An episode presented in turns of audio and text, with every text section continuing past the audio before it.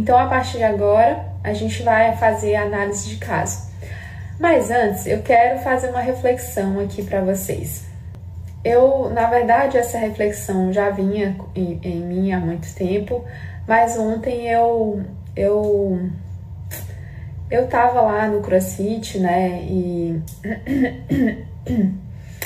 e, e isso me veio quando o coach falou assim: "Deixa doer, deixa doer". E eu até coloquei assim, ó, a mensagem, o aprendizado do dia hoje é deixa doer. E é isso, é o aprendizado para hoje, para live de hoje é deixa doer. Acabei de atender aqui no consultório uma pessoa, é, uma pessoa que, né, com problemas com droga, e ele falou: dói demais, Dalila, dói demais eu lembrar daquelas coisas lá atrás. E eu falei: quem disse que não dói? Quem disse que a partir do momento que eu saio da barriga da minha mãe não vai doer? Dói e muito. Não dói só se você não nascer. Mas a partir do momento que tá nessa terra vai doer. Então vai doer para o seu paciente, vai doer para você, vai doer para mim, vai doer para todos os para todos nós que saímos do casulo. Quando a gente sai do casulo, quando aquela borboleta tá se formando ali, tá saindo, vai doer. E dói bastante, muito mesmo. Só que a gente só consegue evoluir com dor.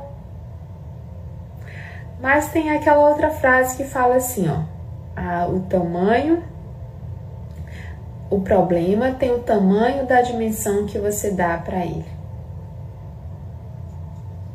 A dor tem o tamanho, tem a dimensão que você dá para ela. A dor tem a dimensão que você dá para ela.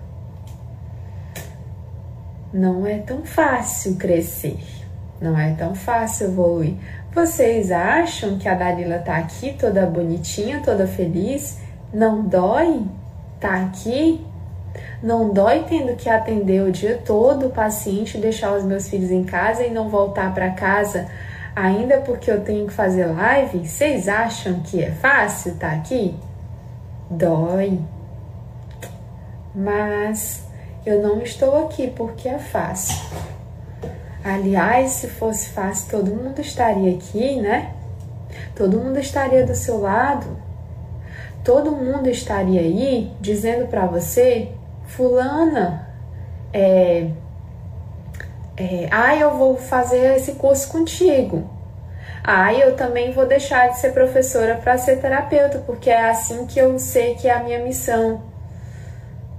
Não é fácil. Ah, eu, ah, tu é terapeuta agora de um método que não é reconhecido pela psicoterapia e que você como assim você tá, tá, você tá utilizando um método que na primeira sessão já encontra os resultados? Para você que não é psicólogo, por que, que você está atendendo os pacientes? Você não tem condição de atender ninguém, você não sabe como é tratar um paciente. E dói, não é? Só que quem disse que era para ser fácil? Quem disse? Não é fácil dar a tapa a cara aqui de você que vai entrar aqui na live agora comigo e dizer, Dani, eu tô com dificuldade com tal paciente me ajuda nesse caso? Vai doer. Dói, inclusive, porque você acha que talvez seu paciente vai ver essa live.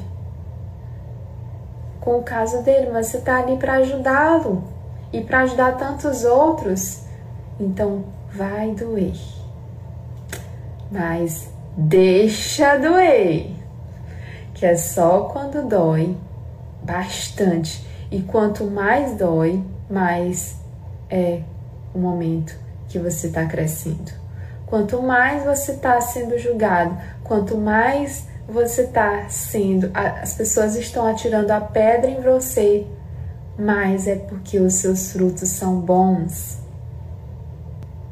mas os seus frutos são docinhos, mais você está conseguindo as pessoas.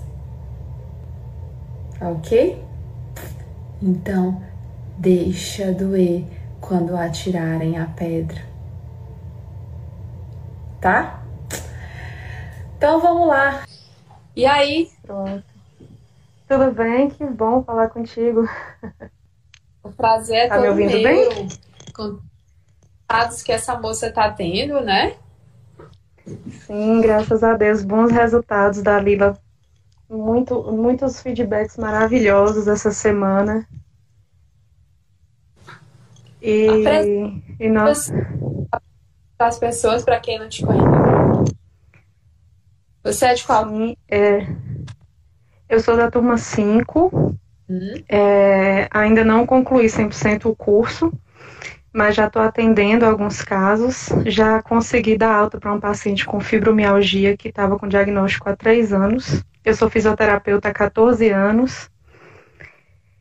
É, e essa semana eu consegui um resultado que eu te mandei, né, dos vídeos de um paciente que perdeu o movimento das pernas há 20 anos e ele está conseguindo dar os primeiros passos. E foi maravilhoso porque isso.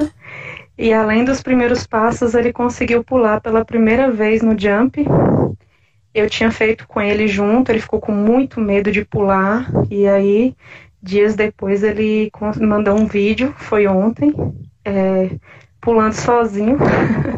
É. e foi muito bom porque eu conversando hoje até com o João, é, que ontem não, na segunda-feira eu fui convidada para ser subsecretária de saúde do município onde eu atendo. E eu não aceitei o convite porque eu quero me dedicar à minha profissão. Eu sou fisioterapeuta e trabalhei no, no, em gestão pública durante muitos anos e durante esses anos eu protelei fazer todos os cursos que eu queria porque a gestão pública nos, nos requer muito tempo, muita dedicação também, mas não era isso que eu queria para minha vida. E aí foi quando eu disse esse não, eu disse com muita convicção. E quando eu cheguei em casa, eu recebi esse vídeo desse paciente e recebi um outro feedback também de uma paciente que perdeu uma filha de 45 dias e a mãe no intervalo de dois anos. E, ela estava com síndrome do pânico, com uma série de questões relacionadas, porque a mãe foi por Covid, né? E a mãe faleceu com o pai em, em UTI também, correndo risco de vida.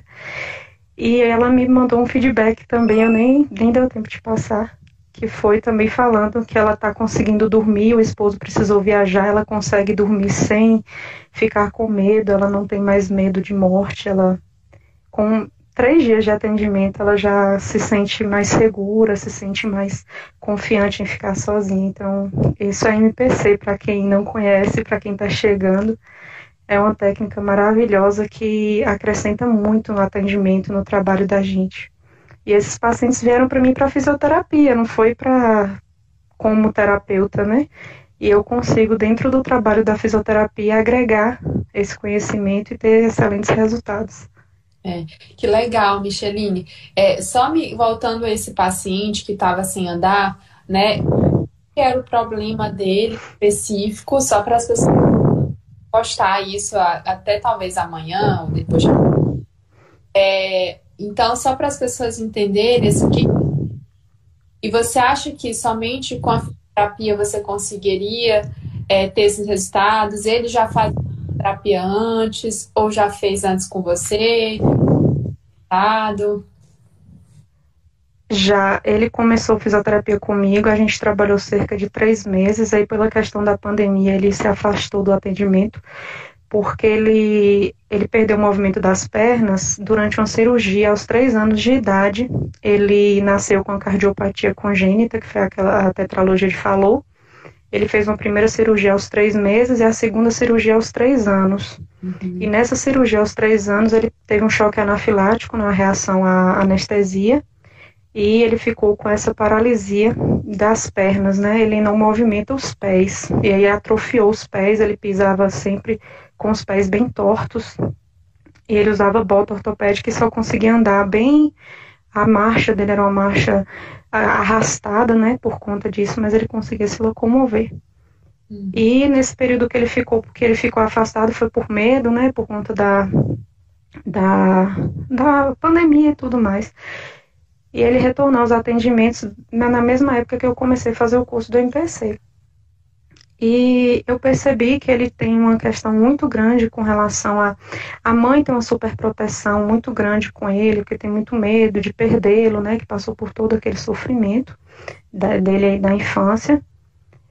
E, e ele ficou com essa dependência da mãe. Então ele não fala, a mãe que fala por ele.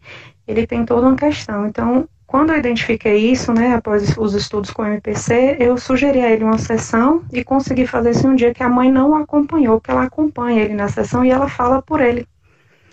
E aí eu fiz a ressignificação com ele, uhum. é, com relação a, a, essa. A ele se, se ver, né, é, andando sozinho, a ele se ver é, seguindo o caminho dele, porque ele já está com 27 anos. E, e fiz depois aquele exercício do, do enraizamento, né, que tem na, na imersão de autocura, da autoprocura. E daí foi que ele começou. Ele começou a ficar em pé sozinho, sem sapato, sem a, as botas ortopédicas. E aí ele me mandou uma foto, ele em pé, que eu, eu pedi a ele que tentasse, né? Que tentasse, ele tentou, conseguiu e depois eu consegui colocar, ele ficava em pé na parede, porque nem em pé na parede ele não ficava sem sapatos. E depois eu consegui colocar ele em pé sem a parede. E teve um momento em que eu conversei com a mãe dele, falei: "Mãe, você precisa dar essa autonomia para seu filho, ele não precisa mais ser carregado no seu colo. Eu sei que para você é muito difícil, mas a gente precisa". Não ressignifiquei ela, mas conversei. E foi muito legal. E aí ele e aí foi isso, aí foi o dia que eu coloquei ele no jump com sapato, né? Aí com a bota ainda, mas é uma base bem estável, é difícil, né, para as pessoas pularem no jump, quem não tem esse quem tem essa dificuldade. E ele pulou, e ele, nossa, foi muito engraçada a reação, assim, parece uma criança assim pulando, pulando, mesmo seguro em minhas mãos. Ele não conseguiu fazer isso seguro no andador, só conseguiu seguro em minhas mãos. E aí depois ele mandou esse vídeo que foi lindo, ele pulando sem, sem ajuda de ninguém e saindo do jump sozinho também, que foi uma coisa que, eu, que foi o que me chamou mais a atenção, que ele pula, pula, pula, depois ele pula para fora do jump sozinho. Uhum, uau, que lindo. Ai, lindo. Então, muito obrigada por compartilhar esse caso comigo lá no direct. Feliz, assim. Eu já agradeci você. Uhum fez aqui. Mas agora vamos lá para o seu caso. O que, que você gostaria de, de uhum. ter ajudado hoje? Qual que é o caso? Então, o caso é ele mesmo, porque logo depois que eu falei contigo, ele me passou uma mensagem dizendo o seguinte, que ele acha que a independência completa dele só vai ser possível se eu fizer o trabalho de ressignificação com a mãe dele. Porque ele ainda se sente muito. É, porque ele sente a mãe ainda muito é, muito é que é essa questão da dependência que a mãe gerou, né, dele com relação. E aí minha dúvida contigo, assim, para dar continuidade a esse atendimento é, eu ressignifico ela ou eu trabalho nele essa questão? Não, assim, ó, porque é, ele é como se fosse um bebê para ela. Ele é como se fosse uhum. um bebê para ela, ele não tem autonomia e nem poder, né? Nem nenhum de nós temos poder nem autonomia para mudar essa mulher. Só que se você ressignificar, dar o direcionamento, né? Ressignificar o quê? Ressignificar aquela cirurgia, aquele medo de morte, aquele medo de perda que ela teve quando provavelmente quando ela teve a cirurgia, né? Você veja aí qual que foi o momento mais impactante assim, que ela teve muito medo de perder que a partir desse momento, na conversa mesmo, você já vai entendendo a partir de qual momento você ficou grudada que você realmente nunca mais deixou ele sozinho, assim, com... e aí ela provavelmente vai falar que foi depois da cirurgia, depois que ele teve essa dificuldade de deambular, enfim. E aí você vai falar tudo isso é, vai fazer e vai, vai dar um novo significado, vai dizer agora o seu filho pode andar com as próprias pernas. É importante para ele andar e é importante para você também, porque você vai estar livre para fazer suas coisas e ele também vai estar livre para crescer. Ele não é mais aquele bebê, não é mais aquela criança que precisava do seu suporte. Ele sempre vai precisar da sua atenção, do seu carinho, do seu abraço, do suporte quando ele pedir. Mas agora ele já cresceu e a gente já consegue, você tá vendo quanto que você consegue, que a gente consegue evoluir? Por quê? Porque assim, assim ela vai ficar mais segura. Assim ela vai ficar mais é, estável. Assim ela vai deixar ele e caminhar realmente com as próprias pernas. Ele é um adulto e ele pode fazer isso sozinho. Só que é, para ela é como se ele não tivesse crescido. Então, se a gente fizer isso com ele, ele não tem força suficiente para fazer com que essa pessoa, né, a mãe dele, mude, tá bom? Então, ele faria a mesma uhum. coisa como se ele fosse uma criança, porque para ela ele é. Então, embora ele fale assim, mãe, me deixa, ai, deixa para lá, ou então até mesmo você fale, se você não ressignificar, não, não fizer ela visualizar esse futuro, que é o que está acontecendo hoje, né? Visualizar, agora visualize o futuro, é, olha para o seu filho, como ele cresceu, como ele está crescendo, como ele é um homem, como ele é íntegro, como ele é isso, como ele pode andar e ir e vir para os lugares que ele quiser, tá bom? Então eu recebi. Entendi. Uhum. Certo. Tá, Joia. Obrigada, Dalila. Um beijo, muito obrigada, viu? Gratidão. Obrigada. Caso. E eu tenho certeza que muita gente aí vai se inspirar em você, principalmente outras filhas. Beijo. Obrigada. Beijo. Até mais. Vamos lá. Bora. É um caso de. Ela tem hipotiroidismo e ovários policísticos. Ela quer engravidar e não consegue. Ok. Então, assim, Uh, a mãe morreu quando tinha cinco anos, de câncer de pulmão. É, foi em casa, mas eles uh, meio que tiravam ela, assim. Ela não viveu a morte da mãe, ela era sempre preservada, digamos assim. Uh, na adolesc... Depois, quando ela tinha nove para dez anos, ela uh, entrou em Oi. Ela não vivenciou a morte da mãe? Não, não vivenciou. Tipo, é, ela não, eles não deixavam ela ter muito contato com a mãe. Ah. Apesar de a mãe ter morrido em casa. Aham. Ela tinha só cinco anos, então sempre preservavam ela, afastavam ela. Hum. Uh, Aí quem tomou a frente da família, quem ajudou o pai, foram as tias maternas, né? Ela é a terceira filha e é destra. E ela tem também uh, hipotireoidismo. E quando ela tinha uns 9, 10 anos, o pai começou a usar drogas, ficou muito depressivo, foi muito difícil. E os, os irmãos mais velhos meio que conseguiam organizar a vida deles. Ela saiu de casa com 15 anos. E ela foi quando também ela descobriu, não, ela descobriu o ovário policístico com 18 e o hipotireoidismo com 26. É, eu queria, porque assim, o que eu pensei em fazer é trabalhar a despedida da mãe, né? Porque eu entendi que para ela não deve ser seguro ter filhos, né? É, ter filhos quer dizer colocar ser no, no mundo para sofrer, né? E eu achei também, não sei se meu raciocínio está certo, que o hipotireoidismo tem a ver com o fato da, do pai usar drogas, porque ela se sentia responsável pelo pai, como se ela tivesse que cuidar dele. E ela nunca conseguia, porque era uma coisa muito maior que ela. Né? Como se ela não tivesse como se ela não fosse rápida o suficiente para evitar que o pai usasse drogas, né? Não sei se seria esse o raciocínio certo. Eu acho que faz sentido. É... É, eu acho que faz sentido e, e, e, ela sempre teve que cuidar do pai, não é? Então, ela cuidou dele até sair de casa né? Ele morreu, ela tinha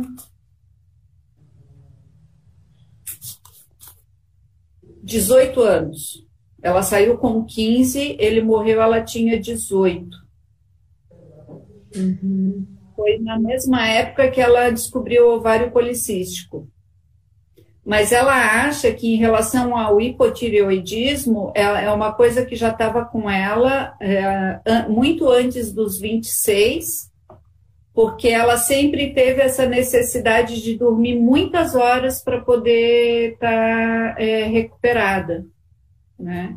E aí ela começou, inclusive, o que eu achei bem interessante, que eu acho que o ovário policístico tem a ver realmente com a morte da mãe, porque ela começou a fazer tratamento para o hipotireoidismo e aí ela conseguiu começar a menstruar, não normalmente, porque ela nunca conseguiu, mas assim, quando ela pensou que ia normalizar, ela teve que cuidar da sogra que morreu de câncer também. E aí tudo regrediu. Uhum. Né? Que ela está fazendo para o hipotireoidismo, que segundo a medicina tradicional o ovário policístico está relacionado. Uh, ela disse que já bagunçou tudo de novo, menstruação também tudo de novo, enfim. Eu acho que as duas coisas estão bem ligadas aí, como pai e mãe, né? É. E ela tem projetos de vida, ela tem ela conseguiu avançar na vida, na vida dela mesmo? Sim, ela está terminando, ela é massoterapeuta, ela está terminando um curso de terapias integrativas e ela quer ter um filho, né? Ela está com planos de ter filho. Uhum. Né?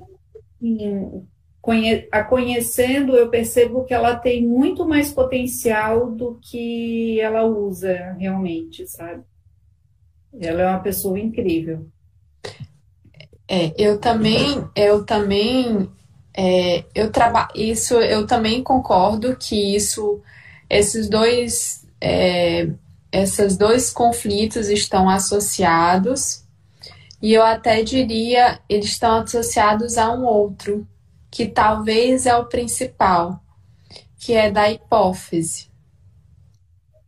Como a hipófise é o maestro das glândulas endócrinas, né, ajuda é, ajuda na secreção aí de todos os hormônios, né, dos principais hormônios, é, eu acredito que ela teve que ser algum, em alguns momentos ela teve que ser grande demais para dar conta de muitas coisas é, ela teve que ser grande demais para é, para alimentar a família, não para alimentar, mas para dar conta daquilo que, que não era para ela, daquilo que não era necessário para ela.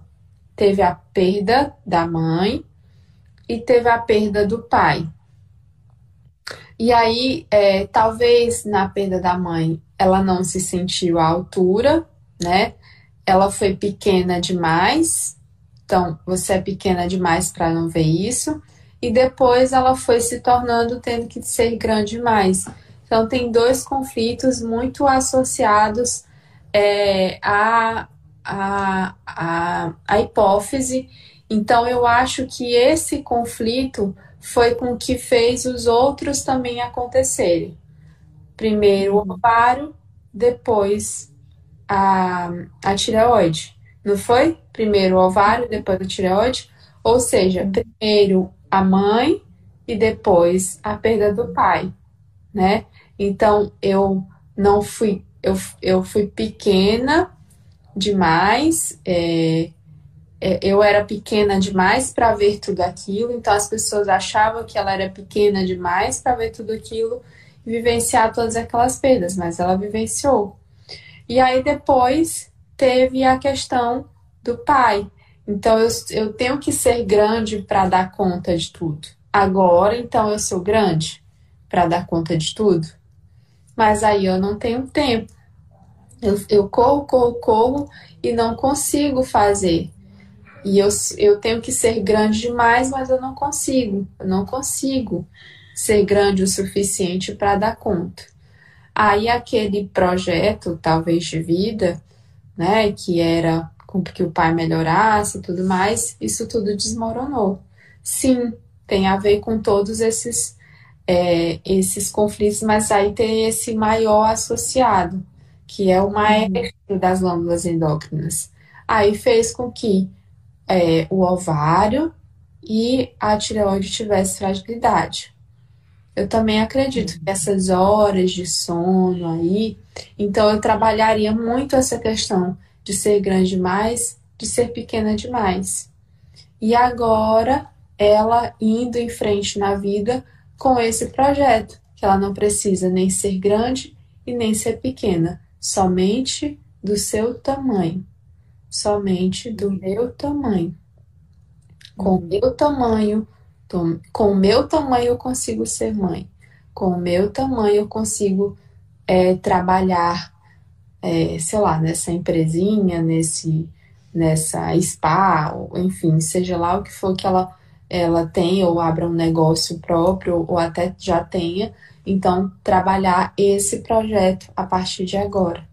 Que ela não precisa uhum. se camuflar para não ser vista ou para que não seja vista, para que ela, para que ela, é, para que ela seja vista, aliás, para ela não ser vista porque ela não dá conta. Agora ela dá conta porque ela está no tamanho certo, no tamanho que ela consegue, no tamanho ideal para ser mãe, para ser que seja empresário, que seja massoterapeuta, não importa tá? Então, trabalhar isso associado aos conflitos é, que tem a relação, tanto do ovário policístico é, quanto da, da tireoide, tá?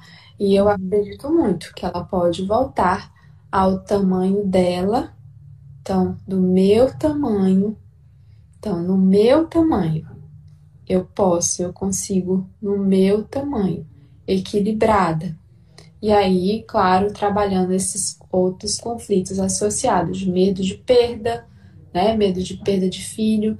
Você pode, você tem um tamanho. A, a história da sua mãe é da sua mãe.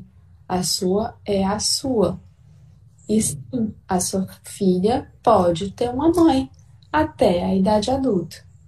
Eu sei uhum. que isso aconteceu, mas você não não não precisa repetir esse ciclo. Agora você está pronta.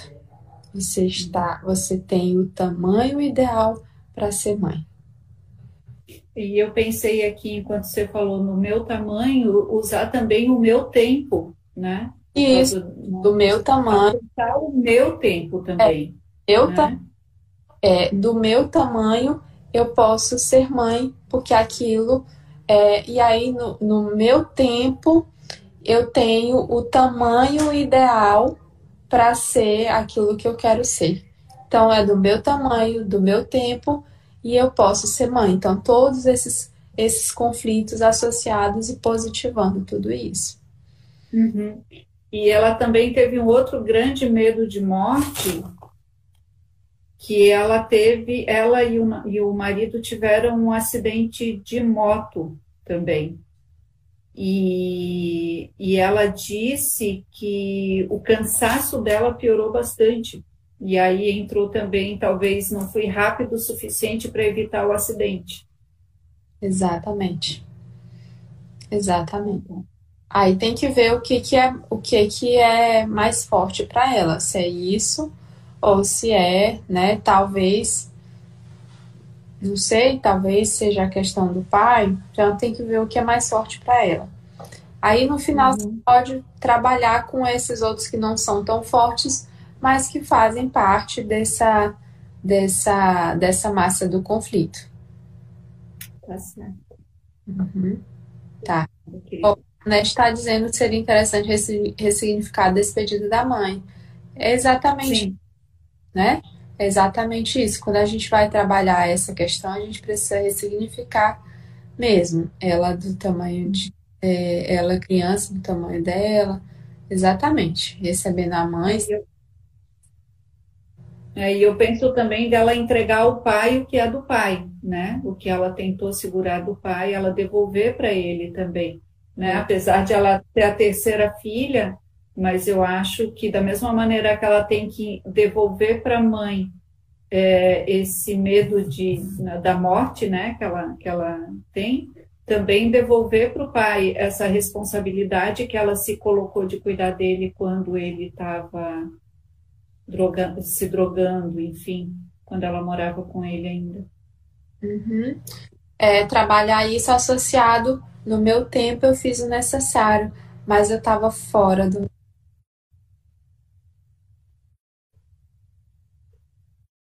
Tava... É, eu estava fora do meu tamanho. Então, trabalhar isso e, e aí ela vai, a gente vai unir bem direitinho essas peças. Uhum, uhum. E ter filho. Só um feedback que eu tive é, num atendimento que eu fiz foi muito lindo, que é falando de pai e mãe, que quando eu perguntei para a pessoa como ela estava se sentindo na hora da ressignificação, ela falou que parecia que as raízes estavam saindo do chakra dela, do chakra raiz, e enchendo a terra e ela estava se firmando. Olha que lindo Ai, isso, Dalila. Muito legal. Ai, que legal. É, é era a ressignificação de que mesmo? É, no caso dela, era ressignificação dela não. não de autossabotagem. Uhum. Ah, e agora você fortaleceu as raízes, né? E aí tem tudo para ela ir para frente. É isso mesmo. Isso aí. Parabéns, Kátia. Um beijo grande, viu? Beijo. Obrigada aí pela, por esse caso. Eu sei que ajudou muita gente. Beijo. Obrigada. Beijo.